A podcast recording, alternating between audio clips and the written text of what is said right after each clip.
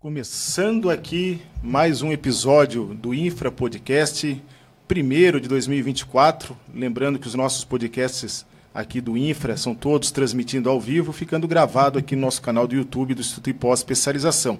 Episódio de número 28 aqui do nosso desde do nosso primeiro podcast. Quero agradecer você que está assistindo ao vivo e você que está assistindo aí, vai assistir depois aí esse nosso podcast aí. Obrigado tá, a todos aí pela, pela participação. Lembrando que a gente sempre pede para dar aquela força, né? Inscreva-se no nosso canal para dar aquela força para nós aí no YouTube.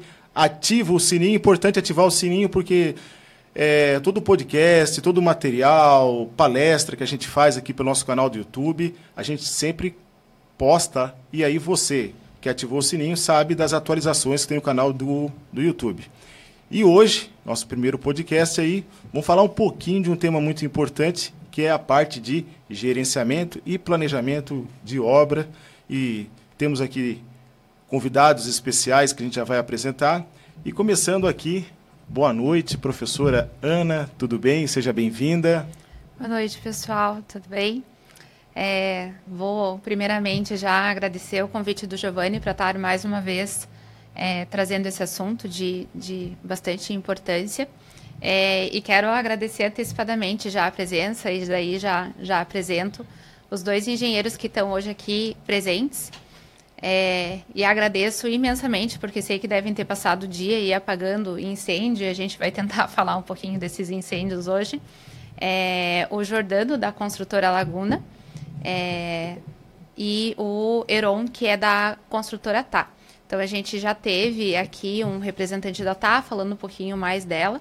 Mas eu vou pedir para que vocês se apresentem e falem um pouquinho também da, da empresa, porque mais uma vez a gente tem uma configuração diferente de ter uma construtora e uma incorporadora, e uma construtora e, e a TAS sendo só construtora. Então, para a gente falar um pouquinho da, da, das empresas e, enfim, para iniciar falar um pouquinho de, de gestão e planejamento aí. Jordano, por favor, se puder Bom, falar um pouquinho. Primeiro, obrigado pelo convite. Um prazer enorme estar aqui contribuindo aí para o nosso mercado da construção civil, né? É, meu nome é Jordano, eu sou engenheiro civil formado pela Universidade Positivo em 2012 e tenho pós-graduação em gerenciamento de obra pelo Cefet e concluí recentemente o meu master em gestão de projetos da construção civil. Hoje eu sou gerente da consultora Laguna, né? é uma consultora uma, e uma incorporadora atuando no mercado é, de luxo aqui de Curitiba. Bom, Obrigado, Ana e Giovanni, pelo convite. É, em nome da TAI, agradeço a oportunidade. É, eu me chamo Heron, né? Como a Ana falou. Eu estou na TA há 17 anos já. Entrei como coordenador é, estagiário, depois engenheiro, virei coordenador de projetos e hoje estou como, como gerente técnico das obras. É, a TA, há alguns anos, deixou de ser incorporadora então hoje a gente apenas presta serviço de construção civil. É... Acho que é isso.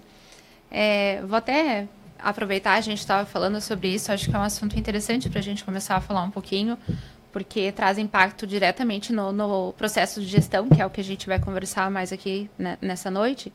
É, o Jordano estava comentando sobre o gargalo que ele está tá passando ultimamente nas obras, que é a questão da personalização.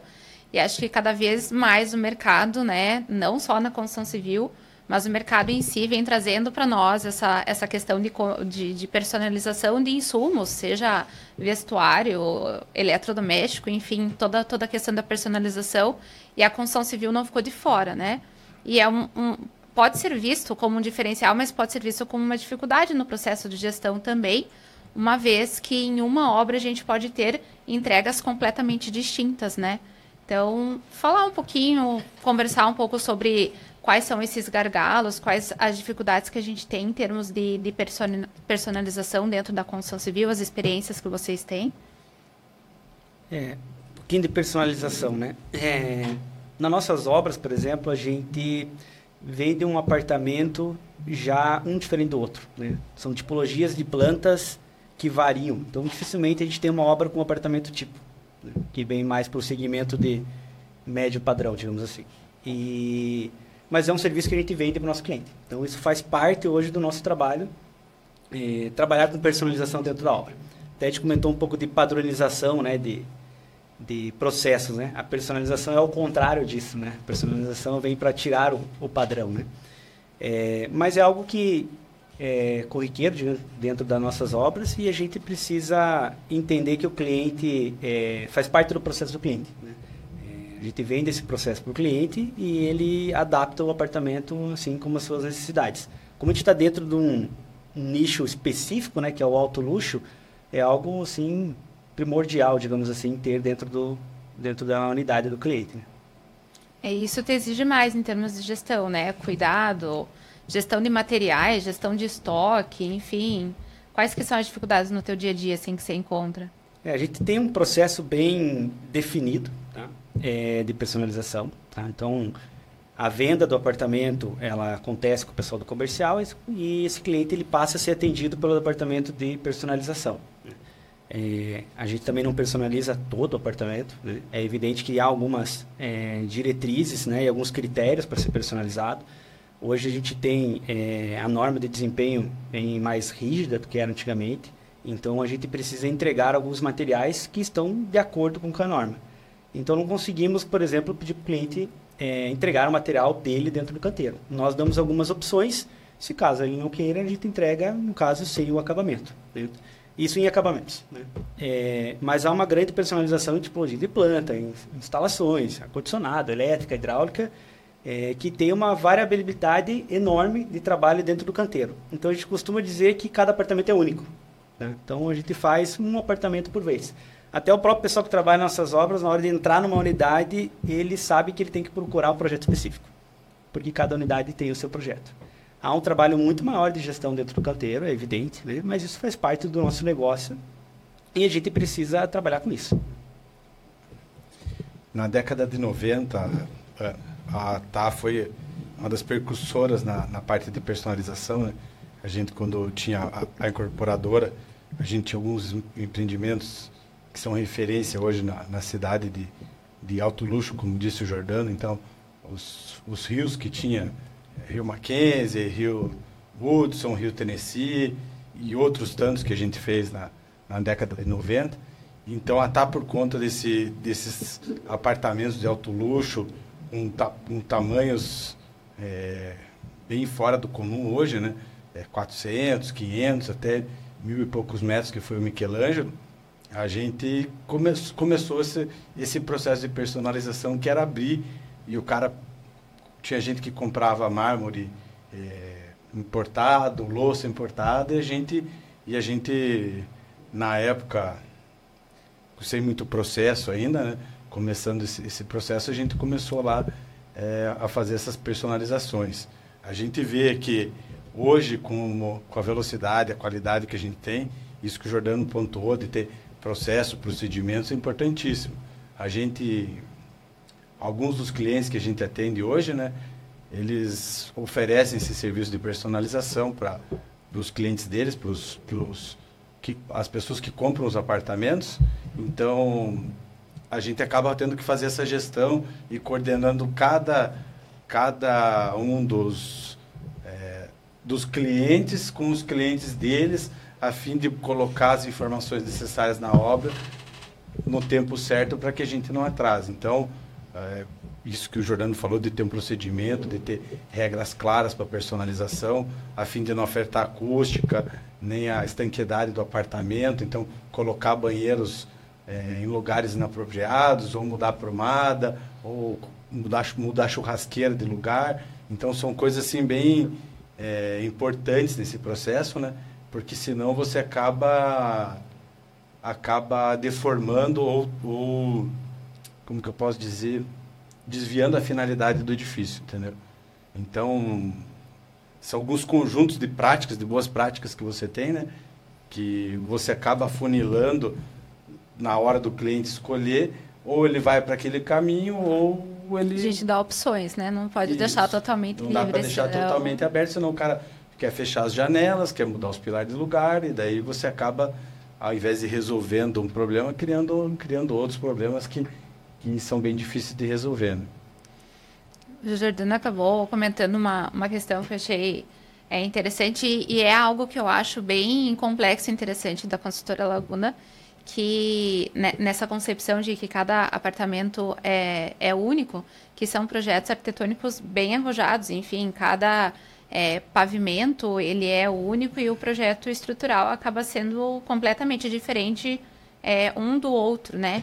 Em termos de produtividade, ou até o, o Heron, se puder contribuir, falar um pouquinho como que a gente consegue hoje fazer uma gestão de produtividade dentro do canteiro com projetos tão diferentes dentro de um mesmo projeto, ou ainda outra questão que eu acho que vale a pena a gente conversar, é, equipes diferentes, porque hoje em dia a gente trabalha com mão de obra, grande parte das construtoras, enfim, se vocês puderem até contribuir, com mão de obra terceirizada. Estou é, com diferentes equipes, enfim, como que a gente consegue padronizar a produtividade ali para entrega dentro do prazo? Como que, como que é feito isso? Quer? É, sem dúvida é difícil né? é, você mensurar a produtividade de uma obra para outra, porque há uma variabilidade muito grande, principalmente pelo design dos prédios. Né? É, mas, como eu disse anteriormente, esse é o nosso negócio. É a referência da Laguna é o design, além da, da, da sustentabilidade. Né? Então, a diferença de um projeto para o outro, você não consegue cravar a produtividade de uma obra para outra exatamente igual ou usar aquele índice porque vai ter algumas diferenciações, né? Dando alguns exemplos de obra, né? A gente tem a obra do CA, hoje está em execução, que é uma laje que começa média de 1.800 metros quadrados e vai terminar em 300. É um prédio escalonado. Então você tem, por si só, dentro do canteiro de obra, uma mudança no projeto estrutural de toda a laje. Né? E a produtividade menor porque você não faz uma laje igual a outra, né? O cara está indo na próxima com um projeto, to projeto totalmente diferente, né? É, mas a gente tem alguns índices que a gente trabalha dentro da empresa, principalmente no trabalho de planejamento, né? Que é um, um dos outros assuntos que a gente vai, vai abordar aqui. É, linhas de fluxo, né? Então, o que, que a gente consegue trazer buscando pelo menos um mínimo de um padrão, né? De outras obras para que a gente consiga pegar esses índices e colocar dentro de um, um planejamento é, é, paramétrico, né? Para a gente conseguir, no mínimo, atrás, trabalhar na viabilidade da obra e depois a gente vir esmiuçando isso. De fato, é muito difícil, mas a gente consegue, em alguns índices, conseguir replicar isso para dentro do canteiro para que a gente consiga ter uma, uma produtividade.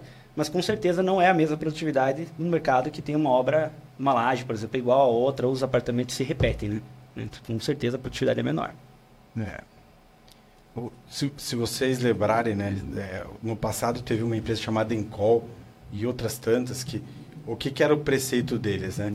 É, você ter o, a, as repetições, é, evitar as transições, é, é uma, um número de repetições, é, apartamentos tipo padrão, é, padrão para que você conseguisse prototipar e resolver os problemas. Então, o que, que era aquilo que eles queriam fazer, né? É o que, mais ou menos o que a engenharia automobilística faz hoje com o carro. Então, ele tem uma planta, um projeto de um carro lá, ele faz o protótipo, depois ele desenvolve os fornecedores para fazer as pequenas peças e ele pega e vai e recebe as peças na, na linha de montagem e faz a assemblagem, né? que é a montagem do carro. Hoje, com o mercado da construção civil, a gente tem algumas obras que são com, quase como se fossem as obras de arte lá da, da engenharia de, de estrada e de rodovias, entendeu?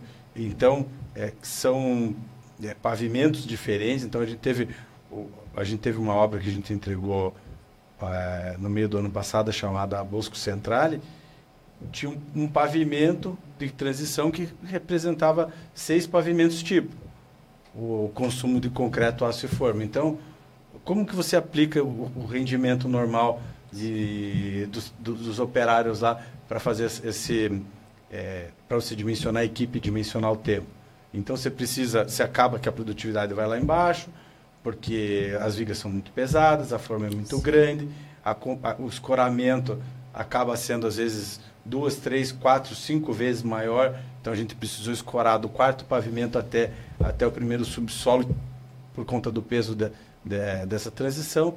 Então acaba que a gente meio que perde totalmente o, o, o parâmetro que a gente teria para uma laje tipo, que é, o, que é a produtividade média que a gente tem. E a gente meio que entra na hora homem e, e dimensionamento de equipe o suficiente para tipo, você vai colocar você dimensiona é, pelo aquele número que você tem médio lá que é os 5 metros de forma por, por hora lá por homem e aí você sabe e aí Ter um dimensionamento de equipe mesmo. Uhum. O que a gente busca também usar bastante na empresa é a industrialização do canteiro. Tá? Então, de fato, a gente tem uma, uma falta de replicação, né, digamos assim, do, do projeto, né, não tem tipo, mas a gente vai por outro lado. É, e é até curioso, né, porque a gente trabalha muito, eu até escutei o podcast que comentei do, do Thiago e do, e do, do Matheus, né, que vieram aqui no, no anterior, e há muitos falaram muito de padronização de processo, né? Eu concordo, né? Mas tem sempre um ponto na frente que a gente precisa olhar, que é se você faz sempre igual, você não olha para aquilo que você pode estar tá fazendo diferente e melhor. Né? E isso é uma coisa que a gente é, busca sempre dentro da empresa, né? A gente é focado em inovação nas nossas obras. Então, se eu não consigo repetir, mas eu consigo melhorar a produtividade da pessoa, do, do profissional, buscando às vezes um sistema industrializado. Né? Então, é, até na, hoje, né, dizer, hoje a gente estava discutindo forma pronta. É, é uma coisa muito tradicional no mercado de São Paulo. Uhum. Né? Em Curitiba, raras são as obras que usaram forma pronta. Né? O que é a forma pronta? Você não precisa bater a forma dentro, dentro do canteiro. Você trazer madeirite, é, madeira serrada e você Sim. produzir essa forma. Há indústrias hoje, até no estado do Paraná, que fazem isso. Né? é, que você consegue trazer isso ponto. Então você elimina os vários carpinteiros dentro do canteiro. É você corte tira... e dobra de aço indo para corte, forma já. Exatamente, é o corte e dobra de aço trazendo para a forma. Então há outros meios que você consegue melhorar a produtividade, né? também sempre trabalhando só num, num projeto único, digamos assim. Eu lembro de, de uma situação até com a Laguna, que eu conversei com o engenheiro um tempo atrás da, da aquisição de kits prontos também de hidráulica, enfim, para instalação. Uhum. E eu acho que um diferencial também que está vindo na obra de vocês, que daí entra também na parte de enorme desempenho para a gente conversar um pouquinho, é a utilização de drywall, né? Porque vocês ganham é, uma velocidade bem grande trabalhando com essa solução também. Então, é uma industrialização que está dentro do canteiro. Até a gente teve, há pouco tempo atrás, um podcast sobre a industrialização da construção civil com o Bruno Carvalho, aqui de Curitiba também. E é um mercado específico quando a gente fala da construção industrializada, da, da entrega de uma construção pronta, mas também a gente tem como trazer a industrialização para dentro do canteiro, né? Então, como você falou, otimizar a aço, a, arma, a, a armadura em si ou a forma, kits, mas também a, a, nossa vedação, né? Que vocês ganham muito em prazo com relação a isso. É, é, a solução de drywall é, é, é muito rápida, é maravilhosa. Você otimiza bastante a questão de logística vertical, né? Porque como você não precisa subir tijolo, depois a massa, depois, então, você otimiza muito essa questão e consegue ganhar não só prazo, mas como qualidade de obra, né? Então, hoje... Norma de desempenho aí. É atendida? Como que Atendida, às vezes, às vezes não, grande maioria é superior, né? É. É, Desde ele... que a parede seja Exato. bem dimensionada, né? que você atenda requisitos como a, a, a dilatação, a banda acústica no entorno dela, que você observe as regras para execução dela, ela é tão segura e tão boa quanto a própria alvenaria. Né? E com, e com o benefício de os reparos serem menores, você ter menos patologia, entendeu? Então. É um. Não é à toa que todo mundo, que o mundo inteiro usa. Está né? usando, né? Tá e, isso, e a gente, no começo, a gente trouxe a tecnologia, a, a brasileirou e, e, acabou economizando nos, nos pontos que, que davam a qualidade para ela. Então, pessoal fazia paredinha simples, sem isolamento acústico, é, não usava manta acústica, usava. Tinha gente que nem fitava direito, mas hoje, com a profissionalização disso, então as empresas é, tomam muito cuidado com essa contratação, então é, saiu a norma, tem catálogos técnicos, sabe? O pessoal está bem profissionalizado e a gente tem conseguido bons, ótimos resultados. Gente, lá na TAR a gente tem algumas obras inteiras é, feitas com drywall internamente, sabe? inclusive hospitais é, e obras de, de, desse tipo, todas plantas com, com drywall. É, eu vejo que já é uma realidade, né? É, hoje no mercado, drywall. É, eu estou na empresa já fazem quase nove anos e desde que eu estou lá, ou até antes de mim, a empresa já usava drywall. E a gente está falando no mercado de alto luxo. Né? Então, super aceitável. Né? Ele é mais produtivo, ele não é mais barato. Né? Então, ele é mais caro, mas há uma ganho de produtividade. Se você for comparar a alvenaria com drywall, sem dúvida a alvenaria é mais barata. Mas há um ganho de produtividade e eu acho que é uma melhoria na mão de obra. Hoje está muito mais difícil você encontrar um pedreiro para você fazer uma alvenaria do que você é, encontrar um montador de drywall. Né? Porque é um serviço mais fácil de treinar, é um serviço mais leve para você, você trabalhar. Né? É, e eu acho que sim, é uma realidade já no mercado e atinge níveis de norma que você comentou até superior. A gente já tem obra feita há anos, né? tanto a parte interna quanto a parte externa inteira de, de drywall. Só steel frame daí. De, de só steel frame. Uhum. E mão de obra, como que está aí o mercado? Falta de mão de obra? Como que como que tá a situação aí? É, hoje acho que isso é uma realidade para todas as construtoras, né? Acho que o Arun vai poder falar um pouquinho mais também. É, nós temos dificuldade, sim, sem sombra de dúvida. Mas dificuldade sempre tem. Eu acho que a gente precisa entender como que o mercado está trabalhando e a gente é, se adaptar ou achar soluções para que a gente resolva os problemas. Né? É, nós precisamos fazer treinamento, nós precisamos industrializar o canteiro, é, precisamos trazer a indústria para dentro da obra. É, eu acho que essas são as saídas é, do, do, do, mercado. Tem uma pesquisa recente né, que o mercado perdeu, de consumo perdeu, volta de, se não me engano, 2 milhões de, de trabalhadores para outras disciplinas. Certo? Então, como que você recupera, né? É muito fácil a gente olhar e tem até um vídeo super famoso hoje no, nas redes sociais que mostra lá o cara batendo massa, né? E tem um cara que pergunta para ele, né? Nossa, é, seu pai ou seu filho fez isso? Não, não existe mais. Né? Você conhece um cara de 20 anos que está batendo isso, massa na fachada? Ele, não, não tem mais. É muito difícil você encontrar essa realidade, né? Então, uhum. aquela função que passava, né? Às vezes de pai, de avô para pai, filho, não existe mais, né? O cara mais novo está se profissionalizando em outra coisa ou foi trabalhar em outro local que não é a construção civil, né? Então a gente precisa achar meios que a gente resolva esse, esse problema, né? Mas a realidade está aí, a gente precisa superá-la. Sim. É, o, o, nosso mercado ele acaba sendo, ele, ele acompanha muito o ciclo da economia, né?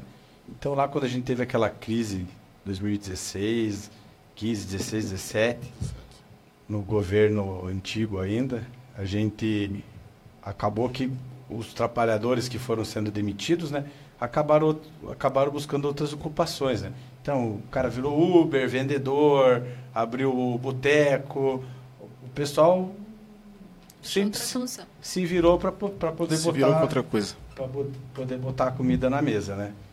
E a gente vê que que quando a, a, esse aquecimento não programado, que é muito bom para nós, né, Jordano?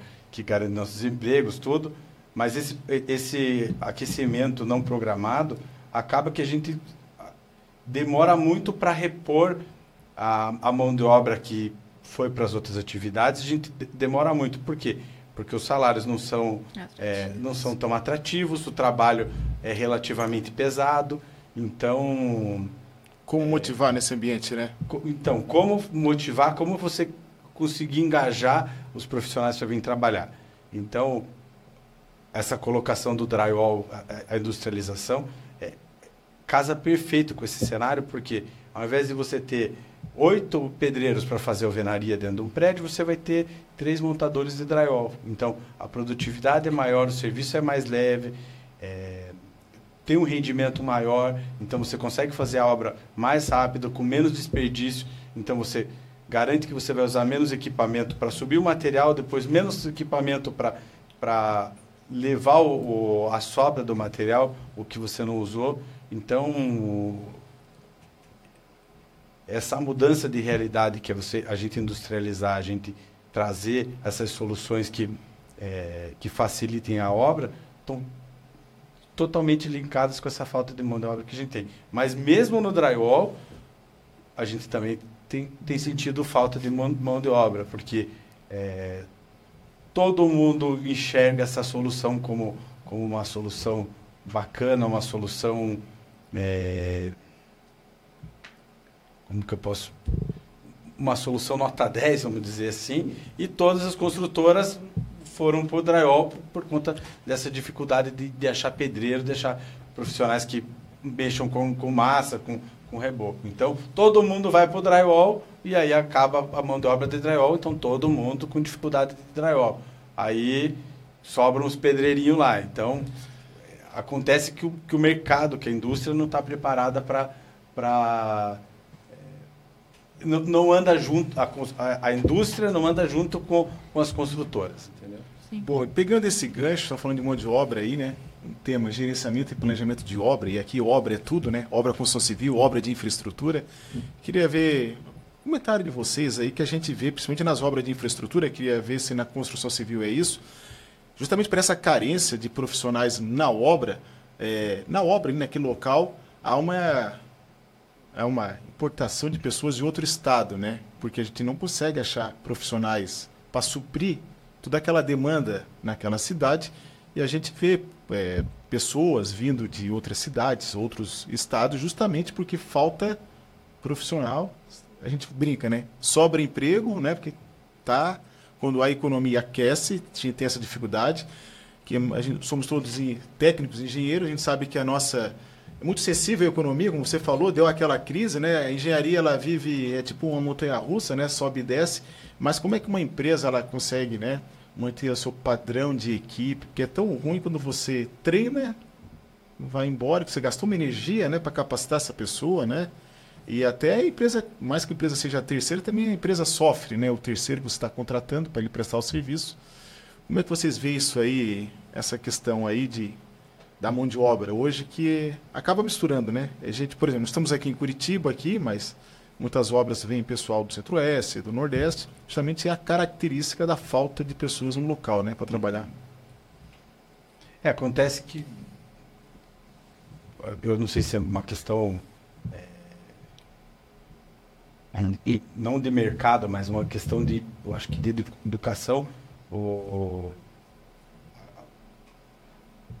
as pessoas aqui de Curitiba acho que tem um, talvez um grau de instrução um pouco melhor e a gente acaba que essas pessoas se alocam no, nos empregos melhores, principalmente na parte de indústria, né? Renault, Volvo, uhum. é... e a gente acaba trazendo bastante profissionais de fora, de, do interior do Paraná, do interior do, do Nordeste. Então, a gente estava com obras de alvenaria estrutural, a gente tinha, tinha bloqueiros do, do Nordeste bastante, é do Nordeste, é, obras fora de Curitiba, é, pessoal do Tocantins, do Piauí, então a gente vê que, é, que esses profissionais assim mão de obra bruta, eles acabam vindo de, de, desses, outros, desses outros lugares. A gente tem bastante ainda gente daqui, mas eu te diria que é meio a meio, meio. É exatamente isso. E a gente também perde muito profissional porque a gente está é, entre dois grandes polos de construção, né? Porque São Paulo tem muita obra e litoral de Santa Catarina também. Puxa bastante, né? Puxa muita mão de obra para lá. É, a gente tem é, mão de obra de fora, tem muito de Minas também, né? Pessoal uhum. de Minas. E eu acho que a gente precisa é, investir em controle.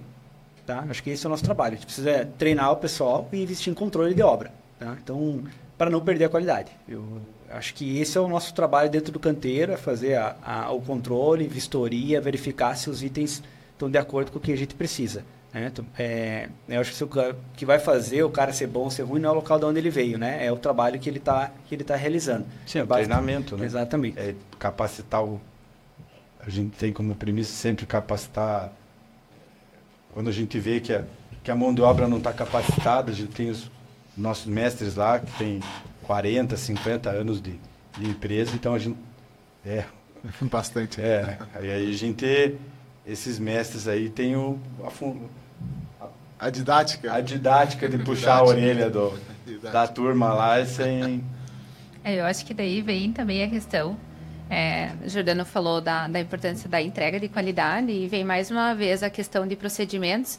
E daí concordo contigo da questão de Muitas vezes a gente não, não consegue ter procedimentos tão fechados nessa personalização, principalmente na área de, de acabamentos, mas a importância de procedimentos quando a gente está é, tá falando de mão de obra com uma rotatividade muito grande, como é da nossa indústria, ou de mão de obra terceira mesmo, de trabalhar com diferentes empreiteiros, porque a gente está aqui diante de duas construtoras que trabalham com entregas de alto padrão, e até acho que foi algo que o, o Tiago da Suel comentou e algo que eu sempre eu, eu levo para mim que ele fala o cliente que está comprando meu apartamento ele não quer saber a mão de obra que passou por trás né uhum, ele comprou exato. a tá ele comprou a Laguna ele comprou seja lá qual for a construtora então se passou diferentes é, profissionais ali é, o que importa é a empresa ter um procedimento por trás, né? Um procedimento estrutural, um procedimento da vedação, da esquadria, enfim, procedimento de impermeabilização, para que a entrega seja compatível para o cliente final. Acho que é aí, é aí que se ganha, né? No, no mercado de luxo, aí no mercado de, de, altos valores de metro quadrado, é, é a compra é, satisfatória, né? Que, que isso vire propaganda depois. É, o cliente em primeiro lugar, né? É, a gente tem um trabalho de personalização, como comentei antes, mas que ele tira essa padronização, né?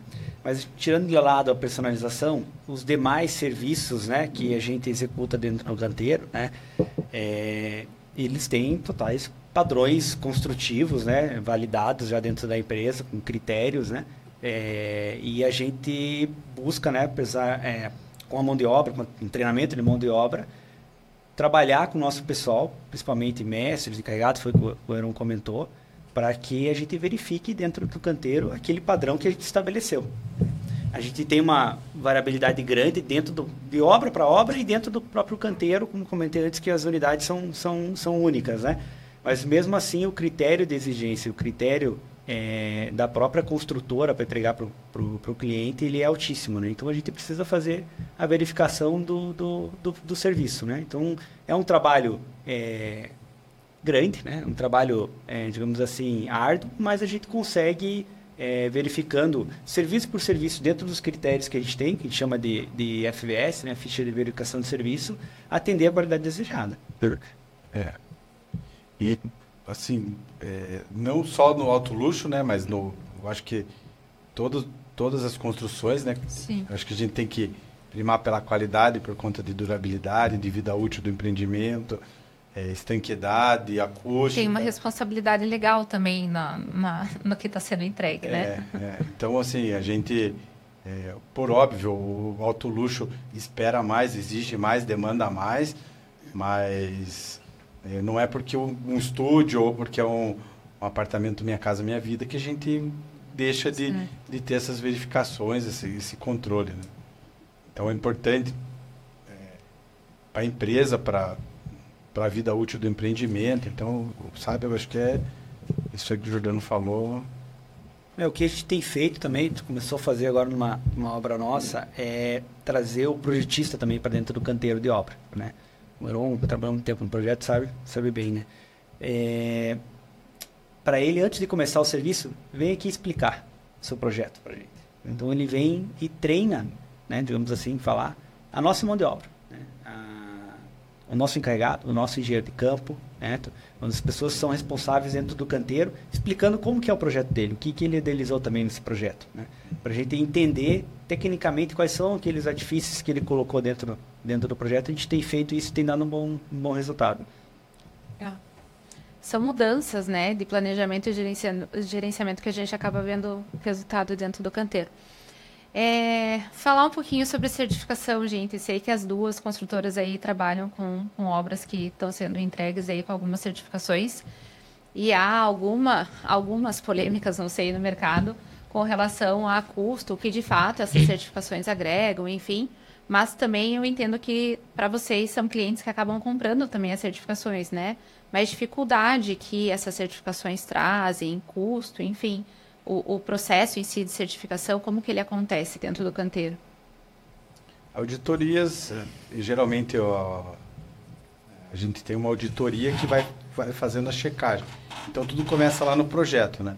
Primeiro você, é, durante a definição do produto, você define por exemplo, do, do Green Building, né? do, do, não do GBC, que é o Casas, o, o primeiro Green Building lá. É, você define quais, é, qual o nível que você quer chegar, ouro, prata, platino, e aí você começa a, a projetar de acordo com aqueles critérios que você tem para conseguir a certificação. Uma vez estabelecidos esses critérios durante a etapa de projeto, então você valida essa, o, o primeiro teu projeto e depois ao longo da obra você tem vistorias mensais, que é uma empresa terceirizada que faz uma espécie de uma auditoria e que vai verificar é, talude, é, questão de bota fora, questão de contaminação de lençol freático. É... O que mais, Jordano, você lembra? Bastante coisa. é, o, o Seven, o Jordano trabalhou na hora do Seven junto com o lá com a Tara, e a, a, o Seven foi platino. Lead platino. Lead platino. É a, prim, a primeira obra do sul do Brasil com lead o lead foi a, nós que construímos, que é o Curitiba Office Park para para BP e para para BP e para Top Imóveis, que eram os donos ali do, do lado do do, supermer, da, do supermercado Big, sabe? Então, né? Diga, Jordano. É, Ficou com vontade de falar de. É, a gente, a Laguna é conhecida, né, por ser é, uma das as diretrizes da empresa é a sustentabilidade, né? Partir de 2005, 2006, a empresa entendeu que precisava mudar um pouco o posicionamento no mercado. É, e ela partiu para dois princípios, digamos assim, né? É, um que é a diferenciação suas obras, né? é, que já comentou um pouco aqui da arquitetura, e outro é a questão da sustentabilidade. Então, a partir daí, todas as nossas obras contêm selos sustentáveis. Né? O K, por exemplo, que eu comentei, ela é tem selo LEED e o selo né? O Pinac que você visitou lá é o primeiro residencial, o selo né? E isso é, melhora muito é, o ambiente para o morador, né? O cliente, o cliente final, tá? Mas a, a alteração que isso traz na obra, ela é significativa, tá? É, muito em função dos níveis que você tem da certificação, que foi que o que o Heron comentou. Isso, sem dúvida, agrega custo na obra. Tá? É, não só o custo de você ter um projeto mais carregado, digamos assim, mas também por pagar o selo. Né? Você precisa ter um custo o selo. Né? Então, você tem que atingir a pontuação, eles vêm fazer o, o critério de avaliação, né? Mas o selo em si também, também custa. Né? É, mas que muda para o cliente final é um ganho enorme. Né? Recentemente a gente entregou a Galeria Laguna, né? então é um edifício que fica exatamente na frente do shopping do Pátio Batel, que é o prédio com a maior pontuação no mundo em LEED. Né? Ele atingiu 103 pontos. Né? Passou um prédio de Dubai que era 99. Então hoje nós temos aqui em Curitiba, né, na Construtora Laguna, o prédio mais sustentável do mundo. Né? Eficiência de energia chega a 34%. Né? Então ele é um prédio projetado pela Estúdio 41, né, uma arquitetura aqui de Curitiba, no escritório. É, ele é projetado como se fosse uma lâmpada. Ele tem a fachada de policarbonato, então toda a incidência de luz natural para dentro do dentro do, do, empreendimento. Ele é zero resíduos, é zero água, é zero energia. Então ele é o El também. É, toda alteração que foi concebida dentro do edifício é para ter o conforto para o cliente final. Hoje a gente é, trabalha nele como nosso central de vendas, né? então todos os nossos decorados ficam lá e o atendimento do, dos corretores também, as maquetes, enfim, né? toda a apresentação da empresa lá. É, e assim, o ganho de dentro do prédio em economia, tanto de água, de energia, ele vai se pagando ao longo do tempo, né? De, de medição de gás carbônico, né? É muito interessante o prédio, para quem é um pouco mais leigo né, da, da construção, ele não tem interruptor para ele não ter interruptor. Então funciona completamente todo automatizado hoje é, dentro, do, dentro do edifício. É, acontece que esses empreendimentos eles são pensados para é, para garantir uma vida útil mais confortável para o prédio. Então, é, questão de reuso de águas cinzas, é, reutilização da água de drenagem, é, tratamento de água, né? É o tratamento e o reuso, né? E aí você é, tem o dimensionamento dos teus ramais elétricos de forma a diminuir a, a perda entre, entre a alta e o, e o, consumo, né? Então, você tem ramais de energia é, dimensionados é, por uma perda menor, quer dizer que você tem que gastar mais neles. Então, aí vai um pouco do custo que o, que o Jordano falou.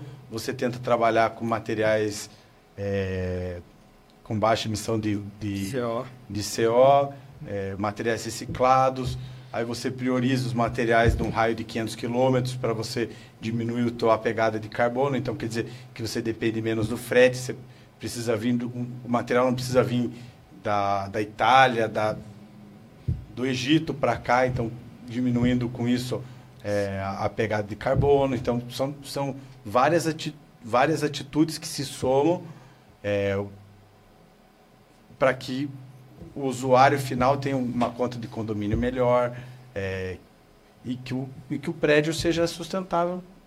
Por, é, até, por se for pensar, até um, um estudo de conforto térmico, né? Então, o uso de ar-condicionado ele tende a reduzir, porque ele transfere menos consumo calor, de né? energia, consumo de energia. Né? O vidro adequado, Exato. com baixa transmitância, é, alta de luz e baixa de calor, né? Então ele deixa passar pouco calor, mas deixa passar bastante luz. Então são uma é soma. A do, do setor aí, né? A, as novas demandas que a gente tem no mercado. E pegando, o Giovanni já falou ali, ali, né, de gerenciamento e planejamento de obra.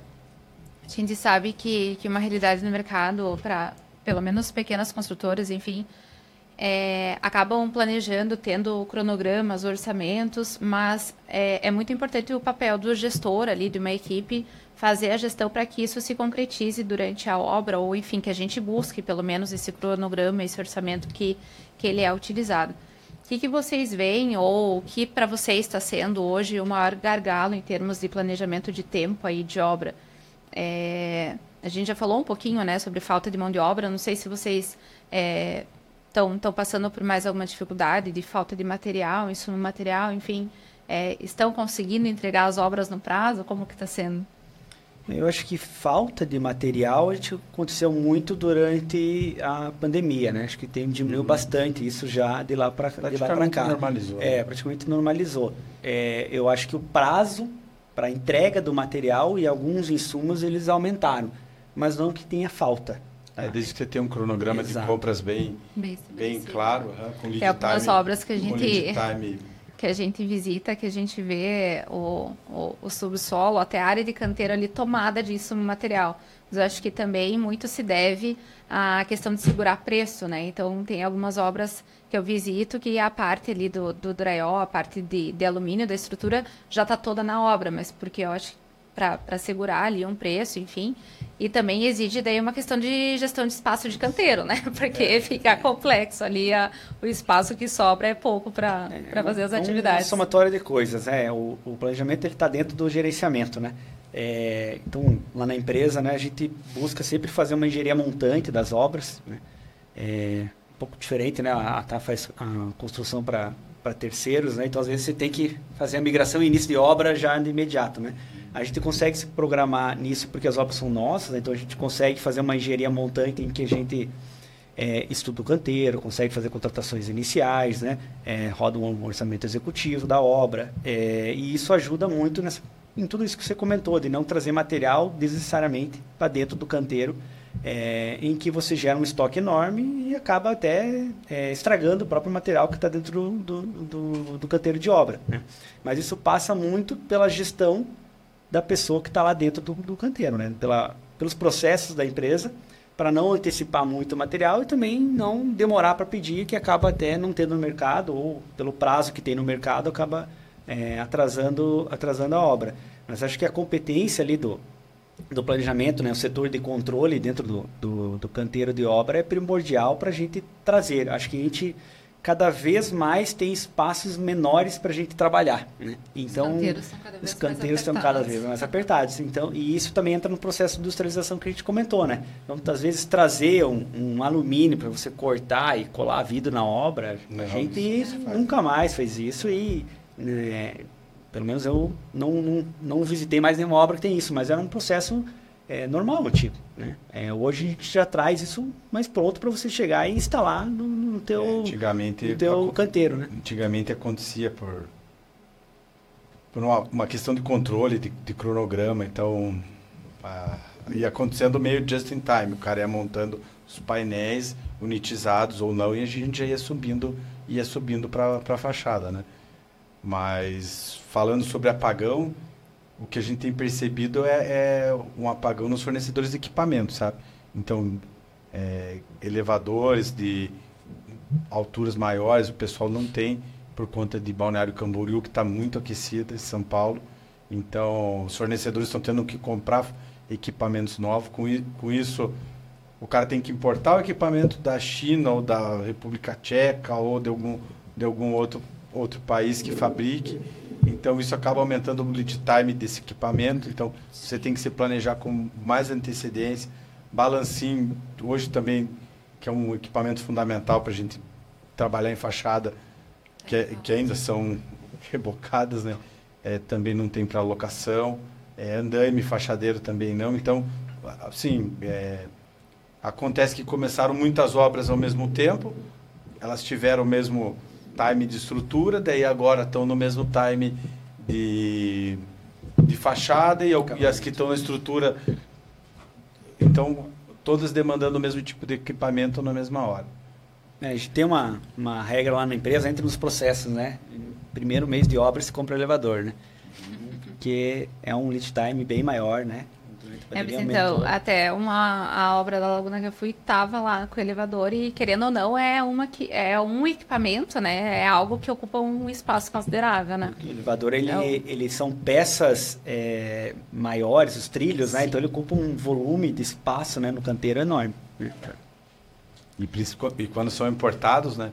Os elevadores definitivos, não os cremalheiros. É, definitivos. Né? É, os elevadores definitivos, quando Sim. são importados, a melhor coisa do mundo é que você receba o quanto antes e ponha na obra, porque se, se cai numa linha vermelha, alguma, alguma, coisa, alguma restrição de, de receita, você acaba... Até, até um exemplo disso, né? A fachada da galeria Laguna e os painéis de policampeonato vieram de Israel. E a gente comprou um ano e meio. Né? Tu estava bem na época do Covid, daí quando fechava a fábrica lá, né? abria aqui. Quando fechava o porto lá, abria aqui e a gente ficou seis Brincando. meses só no trâmite de trazer o material. Hum, hoje o lead time, então, está bem, até, às vezes até maior que isso, né? Então precisa se programar e a gente conseguir colocar as obras dependendo do equipamento até que o Enan comentou, às vezes é até melhor você manter o estoque na obra, pelo menos você está com o equipamento guardado e sabe que vai ser... É, se for equipamento para produção, é. né, não equipamento final, como Exato. os balancins ou o próprio andaime, é melhor você ter ele na obra, pagar um mês... E garantir, né? E garantir que ele, não, que ele esteja lá quando você precisa, do que você é, achar que quando você precisar, o cara vai ter ele na prateleira para te, te colocar na tua obra, né? Bom, tem algumas perguntas aqui que chegaram aqui no chat do YouTube aqui. Bom, tem pessoal dando boa noite aqui. Vamos direto a uma pergunta aqui. O Alexandre Show aqui está perguntando é, se tem algum período do ano que é mais recomendado para começar a obra. Ele pergunta, tem períodos sazonais que são mais vantajosos para começar uma obra, meio do ano ou início do ano? É, se você Depois vai começar uma obra, você vai começar março. por escavação. Depois de Mas é um dos primeiros, né? É, então, se você pegar um mês chuvoso, você pegar um mês chuvoso, isso vai, vai complicar bastante, né? É, então, teoricamente, se os primeiros serviços da obra forem a escavação, tende a fugir dos meses mais chuvosos, né? É, o ideal é logo após o período de chuva. Geralmente, aqui para nós é o período do, do verão, né? Que tem as chuvas, de, que é um período bem, bem chuvoso. Outra pergunta aqui, na parte de planejamento, né? Como o planejamento maneja os custos de insumos que não têm muita estabilidade econômica? Se tem algum insumo da obra que tem variação? Mas já foi meio respondido estocar, Sim. né? É, assim, o, tu, tudo varia, né? A gente tem que, tem que trabalhar no dinheiro ao longo do tempo, né? Então, a construção, como é cíclica, né? Você coloca muito dinheiro lá na frente e depois você vem pegando o resultado até entregar a obra, né? É, e a gente trabalha com índices, né? Então, nós, pelo menos lá na Laguna, usamos muito o NCC, sei, outras empresas usam CUB, né? Outra, ou outros índices, né? Então, todos esses valores vão ser trabalhados mês a mês, né? Toda obra ela é reajustada, né? Alinhada em função de um índice é, que trabalha em cima desses insumos da construção civil. Né? Então, todo índice vai variar, todo número vai variar, todo insumo vai variar. Né? Uns mais, uns menos. Uns mais, outros menos. Né? Por isso que existe o índice que dá uma média desse, desse, desse Se eu entendi a pergunta, ele quer, saber, ele quer saber se como você faz com varia, quando, quando você tem uma variação financeira alta, como, quando, como você faz a compra.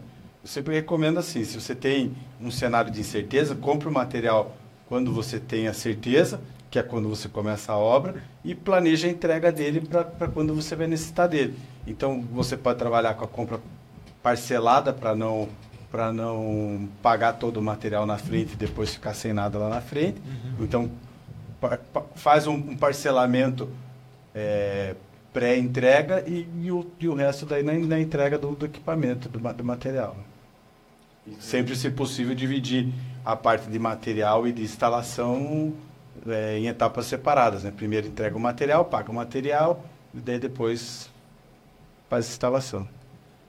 Tem uma outra pergunta aqui, perguntando é, como é que vocês vê a questão do BIM na obra?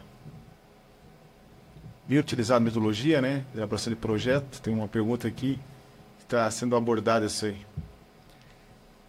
Então, o, o BIM é, é não tenho palavras assim, é uma coisa muito boa que, que veio para melhorar a questão de projeto, para melhorar, melhorar a questão de compatibilidade, a forma é, com que as pegar pessoas, o gancho, que as pessoas compatibilizar. enxergam. Na minha época, quando eu estudava na faculdade, não existia a palavra BIM, né, metodologia. O professor falava em compatibilização de projeto, né? Prancha em cima de prancha. Evitar os erros da obra, né? É, na trabalho. verdade, não é evitar os erros, né? Você verificar é... se não tem uma coisa sobreposta à outra. Você né? antecipa a decisão. É. Tá? O, o BIM é o meio. Né? Não vamos achar que ele é o final da situação, ele é o meio. Tá? Então você vai antecipar a decisão é, de alguma situação que você encontra uma não compatibilidade ou uma melhoria. Então você traz essa decisão para dentro do modelo. É, dentro do modelo ou numa hora mais propícia, digamos, no escritório, do que lá dentro da obra. Às vezes está pegando fogo, você não consegue olhar todas as vertentes para tomar a melhor decisão. Né? É, a gente já trabalha bastante com BIM na, na, na empresa. Tá? Todos os nossos projetos são modelados. Né? A gente já consegue extrair quantitativos, mexer em custos. Então, é, nós temos um BIM, digamos assim, um pouco avançado lá na Laguna, mas é, trazer isso para a realidade de dentro do canteiro é, exigiu nos últimos anos uma tarefa muito árdua, principalmente em software, né? É, em treinamento das pessoas, né? ou seja, é, hoje o meu mestre de obra ele usa um tablet. Né? Então, falar isso há 15 anos atrás, ou falar para os seus mestres de 50 anos lá da TAR, é, é uma coisa de, de, um pouquinho diferente, né? Mas a gente conseguiu trabalhar, mas é um, é um como posso dizer, é um, é um trabalho árduo de todo dia incentivar ou melhorar para quem entenda usar isso. Então eu consigo fazer com que o mestre abra hoje o modelo na obra. Né? Agora, o que ele faz com isso né, é a pergunta que precisa ser respondida. Às vezes ele olha, às vezes ele não, não, não liga. Então a gente precisa é, fazer com que a mão de obra cada vez mais use isso para que você consiga extrair os resultados. Né? É, dentro do canteiro, por exemplo, no meu computador, eu consigo abrir e ver todo o modelo da obra, tirar dúvida. É, principalmente nós temos uma obra muito que a diferenciação é o nosso um, é um dos modelos da Laguna, é, abrir o BIM, fazer corte na, no projeto modelado, isso nos ajuda a tirar dúvidas assim é, que a gente dificilmente tiraria antes da, da na prancha, como você comentou no, é, no 2D. Aí. É, o BIM é uma realidade que veio para ficar, né? Então, isso que o Jordano falou, a mão de obra, os profissionais que trabalham, a gente a gente está é, todo mundo se adaptando, né? Óbvio, nossos mestres não, não, não, não todos abrem o, abrem o tablet, abrem o modelo, mas a gente sempre tem os analistas, tem os engenheiros para ajudar. Então, e até é difícil a gente imaginar que todos os profissionais na obra tenham um tablet. Então, a gente acaba usando muito papel. Mas a, a, a informação que está no papel, como ela veio do BIM, a, e você constrói a obra, no, o, o, modelo é a construção virtual daquela obra, então você consegue construir vendo esses, essas incompatibilidades, pensando na forma de construir, já pensando no planejamento, como que você vai ser o plano de ataque daqui, de, de, dessa obra. Entende, então você consegue entender melhor o problema. Quando você entende melhor, você projeta melhor, você planeja melhor e você controla melhor lá na frente. Então, com certeza, assim, é uma, uma, uma uma tecnologia que veio para mudar a vida de, de, como a gente constrói, a forma com que a gente entende o nosso mercado e com certeza veio para ficar. Eu ia comentar que é importante também a gente saber que o BIM tem diferentes dimensões, né? Então, o BIM, que foi comentado pelo Jordano ali, pelo Heron, de a gente trabalhar com a compatibilização em si, evitar conflitos, antecipar problemas, a gente está falando bastante da fase de projeto, né, de compatibilização de projetos, mas ele permite que a gente vá lá para frente, né? A gente tem um modelo onde todas as informações da, da obra estão ali, então a gente consegue se esse modelo é bem construído, né, a gente consegue extrair informações para dali sair um orçamento, que é muito mais fácil, não tem mais um profissional que vai ficar fazendo levantamento de quantidades que já foi no escalímetro, foi para AutoCAD, enfim, hoje a gente já consegue extrair essa quantidade de forma mais automática. Com isso, já consigo alimentar com tabelas é, de produtividade e já ter um cronograma. Então, ele é um modelo de informações que me permite ali facilitar o processo de planejamento e gerenciamento de obra. E até estava conversando, acho que é, é, interessante tocar no assunto, estava conversando com a professora Fernanda Brocardo, que é professora do nosso curso aqui, e ela é, foi o final de semana que, a, que ela deu a, a, a pós de foi final de semana passado, se eu não me engano, e a gente estava falando que o BIM se tornou uma exigência. Para obras públicas, faz alguns anos que os projetos têm que ser entregues em BIM.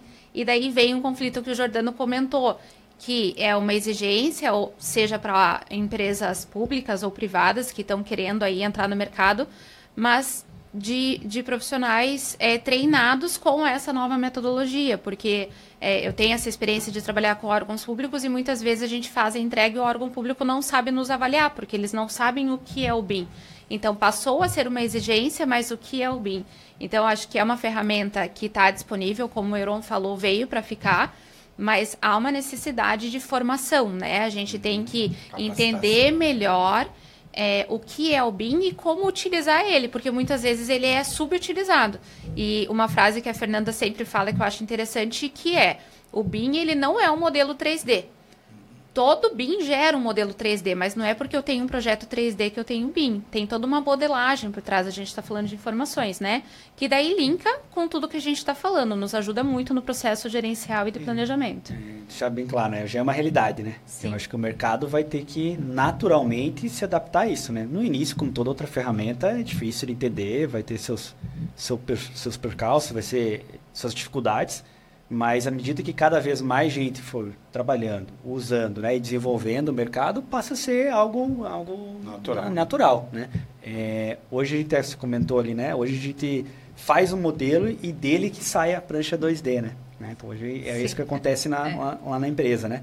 E a gente consegue tirar quantitativos que a gente demoraria dias, às vezes, para levantar, é dois, três cliques que já saem automáticos, né? Mas isso parte lá de uma é, de um desenvolvimento do BIM no início, né, de como você vai fazer a modelagem, de como você quer levantar uma obra, de o que, que você quer extrair. Né? Então, há um desenvolvimento antes da implantação do BIM, né, que é uma fase de, de planejamento de como implantar isso dentro do, do, teu, do teu canteiro. Né? E, as, é, e os objetivos, né, o resultado final, eles são múltiplos, né? Então, facilita demais a gente na obra, né? Para a gente verificar possíveis problemas, levantar os quantitativos, né? Ter algum retorno, uma dúvida mais rápido, né? Ou até a gestão da informação, né? Porque encontrei algum problema lá durante a obra, às vezes num, modelo que está todo mundo trabalhando, uma base de dados juntas, é um clique e a informação chega lá, um, um, um e-mail lá para o pro projetista para ele já verificar e atuar na, na, na situação, né? A informação ela é facilitada, né? Uhum. Mais uma pergunta que chegou aqui no chat do YouTube aqui. Bom, Marcelo Scutini Lobo, né? Primeiro ele dá parabéns aí pelo rico debate com profissionais que de certo são acima da média em suas, em suas companhias aí. Dá parabéns para vocês aí. Aí ele pergunta aqui. Gostaria de perguntar aos mesmos se eles esperam cenários menos ou mais desafiadores adiante e o que fazer para atrair, atrair, e reter os fornecedores e profissionais que se, difere, que se diferenciam como eles próprios aí? Bom, primeiro um abraço para o Marcelo aí, é, nosso diretor lá na empresa, né?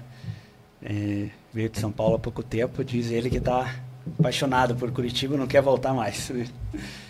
É uma boa pergunta, né? É um, é o diferencial do mercado você ter boas pessoas trabalhando ao seu lado. Né?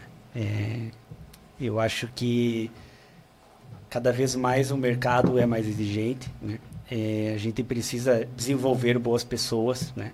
E até o Nerão falou, né? Tem gente de 50 anos de casa, né? Acho que isso você dificilmente vai achar em outras, em outras empresas, né? O Heron está bastante tempo na TAI, eu estou há quase nove anos na Laguna, né? Você desenvolver um profissional e você extrair dele tudo aquilo que você fez ao longo do tempo, não tem mercado que pague isso, né? Porque você investiu lá atrás e você vai colher os frutos lá na frente. Né? É uma coisa que a gente busca fazer tanto na, na, na empresa. Mas hoje você buscar profissionais no mercado pronto, acho que é um, o mais crítico aí da nossa, do, nosso, do nosso meio. É, o, o desafio hoje é, é, é, não só desenvolver os talentos, mas ser ter eles, né? Então, a gente... Lá na Natal, a gente está com um programa de trainee, né? A gente está tem alguns estagiários, alguns analistas que, que a gente tem lá, que eles estão passando por todas, é, é, todas as áreas da companhia, aprendendo cada, é, cada macete de cada do compras, do planejamento, da gestão de empreiteiros, da assistência técnica. Então, desenvolvendo para quê? Para que, essa, que essa equipe ela se sinta pertencente a, a aos problemas, às soluções, que, ela, que eles ajudem, que eles, que eles façam parte da empresa como se fosse uma, realmente uma grande família. Entendeu? Então, é, a, a, gente. O Jordano foi uma pessoa que, que teve formação lá na, lá na TAG. Infelizmente, na época, a gente não conseguiu reter ele. Puto do engenheiro, nota, nota sem, assim, no, qualquer elogio que eu tesse para ele não seria não seria justo com ele mas na época a gente não tinha essa política a gente a gente formava a TAS sempre foi uma empresa que formou muitos engenheiros muitas pessoas de mercado e a gente por n motivos de às vezes não ter obra de não ter as, é, de, de, não ter continuidade por ser prestador de serviço acaba acabava perdendo, perdendo esses profissionais. Então, hoje acho que o grande desafio é não só desenvolver esses talentos, mas cultivá-los, manter eles dentro de casa é, e, e, ter sempre as pessoas engajadas, felizes com o seu trabalho, se sentindo pertencente, pertencente à, à empresa, participando do, dos assuntos que dos assuntos que, que a empresa está envolvida, para que para que a gente consiga é, consiga reter esse, essa, essa equipe, sabe? E é um trabalho que difícil, né? É um trabalho que demora, né? É um trabalho, é um trabalho que, que não dá retorno né? imediato, né? Exato. Você tem, como o ciclo das nossas obras, né? Ao contrário de obra de, de infraestrutura, que às vezes é um pouco mais rápida, mas hoje você tem alguma obra com menos de três anos lá? É, algumas com 24 meses, é, 28 meses. É, então, é, pelo menos dois anos aí você tem de ciclo para poder o, o quê? Treinar uma pessoa, um, um profissional é, que entenda da parte de, desde fundação até, até o final de uma obra, né? que, que é o que a gente considera uma pessoa é, que tem as competências necessárias, que, que tenha vivência de obra necessária para tocar uma obra sozinha depois. Né? Isso aí. Estamos se aproximando aqui das, do nosso bloco final. É, pessoal aqui no chat elogiando bastante, dando, dando parabéns aí. E tem mais uma pergunta aqui, que é, como vocês falaram, se apresentaram no início, falaram um pouco da companhia de vocês, que trabalha com clientes de alto padrão, né? Qual é a maior dificuldade de uma obra de alto padrão? Tem uma pergunta aqui no chat. Aqui. A maior dificuldade? É, o cliente, assim, ele exige mais onde? É o acabamento ali, ali que o bicho pega, é o prazo? O pós-venda, com certeza. É, que o, é um cliente que não, que não tem... Tolerância. É, é tolerância. Alta, a régua é alta. A régua é alta, entendeu? Né? É uma pessoa que, às vezes, gastou 5, 6, 7, 8 milhões no apartamento, então... Ele quer um atendimento diferenciado, tem Atenção. Uma atenção diferenciada. É, é o cliente que compra uma Mercedes, uma BMW, um carro de 500, 600 mil. Então, é, é, um, é um público que, que precisa de uma atenção diferente. Eu acho que a maior dificuldade é a atenção aos detalhes. Hum. né? Vou dar um exemplo, né? A gente tem, então eu não falou do carro, né? Vou pegar esse exemplo, né? A gente tem um gabarito na empresa para que não raspe o carro na entrada da garagem. Porque tem clientes que vêm com Porsche, né? Tu vem com carros baixos. Então a gente tem um gabarito do menor carro do mundo para poder fazer a rampa de entrada da garagem. Importante. Tá? Então é uma coisinha simples, né? Mas imagina o cara que pagou um valor alto, um ticket alto no apartamento e o carro raspa tudo toda vez que ele entra na garagem. Então, assim, são detalhes, né? Que fazem a gente diferença na, dentro, da, dentro da construtora, né? Até você comentou de inovação, né? Um, um, um detalhe legal que a gente plantou lá na empresa foi que a gente parou de fazer as builds. Tá? O que, que a gente começou a fazer é escaneamento 3D.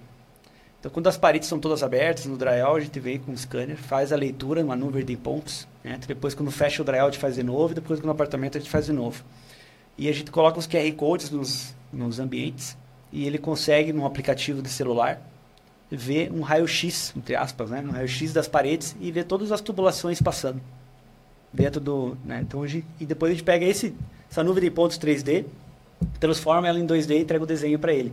Então a gente parou de ter aquele profissional, né, de ficava desenhando, arrumando ponto elétrico para lá e para cá, e hoje a gente consegue fazer de uma forma mais tecnológica, né, a, a facilidade de não ter problema lá na frente do cara furar um cano, estourar uhum. o móvel do cara, incomodar o vizinho, coisa que ele não quer, né? Ou às vezes o cara está viajando, que é um, uma, uma, situação que acontece muito nos clientes, o cara ficou muito tempo fora, ou o cara mora fora? E acaba ficando no apartamento fechado, né? E tem algum problema com o vizinho que ninguém quer. Então, o marceneiro chegou lá, furou um cano. É, então, hoje ele consegue pegar o celular dele, né? Qualquer celular funciona e fazer um, um raio-x da parede 3D e ele enxerga todas as tubulações que estão passando. Tudo. Bom, se aproximando aqui do final, a gente quer agradecer aqui a participação de todos aqui no chat aqui do YouTube aqui. E a gente abre aqui para o nosso encerramento e considerações finais. Eu quero agradecer a participação de vocês. Muito obrigado aí, as empresas aí, professora Ana. E vamos começar aqui então pelo Jordano. Jordano, fica à vontade aí, teu teu tchau aí. Tá eu, eu, fico, eu falo, fica à vontade, porque daí nesse momento o pessoal, as empresas que vêm aqui, o pessoal da até a esposa, tá os filhos assistindo, aí o parente, o pai, mas fica à vontade aí. Dá o tchau aí. É, primeiro, um prazer enorme, né? Como falei no início, estar aqui. Acho que quanto mais a gente discute, debate, né? Mais a gente faz o nosso mercado melhor, né? A gente está aberto a, a visitas, né? Até eu comentei da Galeria Laguna, super indico conhecer alguma outra obra da Laguna também, é, para a gente enriquecer o nosso, o nosso mercado, né? Quanto mais a gente discute, mais a gente melhora o nosso ambiente de, de negócio. E já que você aproveitou aí da família, né? Meu filho fez um ano semana passada, oh, então parabéns, mandar um beijo para ele, para minha esposa que tá. Qual o nome? É Mateu. Legal, legal, bacana. Você, Iron, fica à vontade aí. Também gostaria de agradecer a Ana pela, pelo convite aí, tam, abrir as portas também lá da, da companhia para você. A gente já teve juntos lá naquele trabalho de graduação. É, e agradecer ao IPOS aí pela, também pela oportunidade. A gente que agradece. Professora Ana. Bom, eu quero agradecer mais uma vez, né? Já agradecer a presença dos dois, mas eu sei como o dia de obra aí é corrido e os dois se disponibilizaram e são pessoas acessíveis, as construtoras também, é, é, muito importante porque é o link que a gente consegue fazer entre o ensino e a prática, né? A gente vê muita queixa no mercado. Eu até brinco com alguns alunos meus, que eu também sou professora da graduação, que eles saem desesperados quando se formam, falando não sei nada. Então a gente precisa cada vez mais aproximar a academia da prática e a, a melhor forma que a gente tem é essa abertura das empresas, né? Que a gente consegue linkar aí com, com a realidade do mercado. E eu acho que é importante destacar também, Giovanni, sei se você vai falar um pouquinho aí da, da abertura da turma 2, da, Sim, da, é... da, da, turma de planejamento e gerenciamento de obras. E aí a gente aproveita o gancho para falar aqui um pouquinho da nossa turma de número 2 da pós de gerenciamento e planejamento de obras. É, é, só queria destacar que vários dos assuntos aqui abordados né, são é, trabalhados na nossa ementa. É, eu acho que fica claro que a formação desse profissional é, é, importantíssimo. Muitas vezes a gente não sai com essa capacitação na graduação, então ter uma formação complementar é essencial. Até o Jordano ali comentou, né, que fez uma pós é, na, na UTF, hoje UTFPR, né, e fez terminou uma outra uma outra pós-graduação e é assim que o profissional hoje ele é formado no mercado, né? Curso termina um curso começa outro porque as inovações vão aparecendo, né? Então o BIM surgiu, técnicas novas surgem e a, a pós está com um time bem completo e atualizado. Nós temos profissionais aí atuantes no mercado é, para trazer uma, uma especialização na área de gerenciamento e planejamento de obras. Que aqui a gente focou na parte civil, né? A gente falou, trouxe duas construtoras, mas com foco em obra geral, né? A gente fala aí de obra de infraestrutura, obra urbana e obra civil também. É isso aí, estamos aí com a turma quase confirmada aí, ainda com matrículas abertas aí, é um curso rápido, um curso que temos aí, né, professora? Quantas disciplinas? São 12 disciplinas, um ano de curso, né? Voa, né? É rápido. É rápido. E o network nacional, com uma turma pulverizada pelo Brasil todo, né?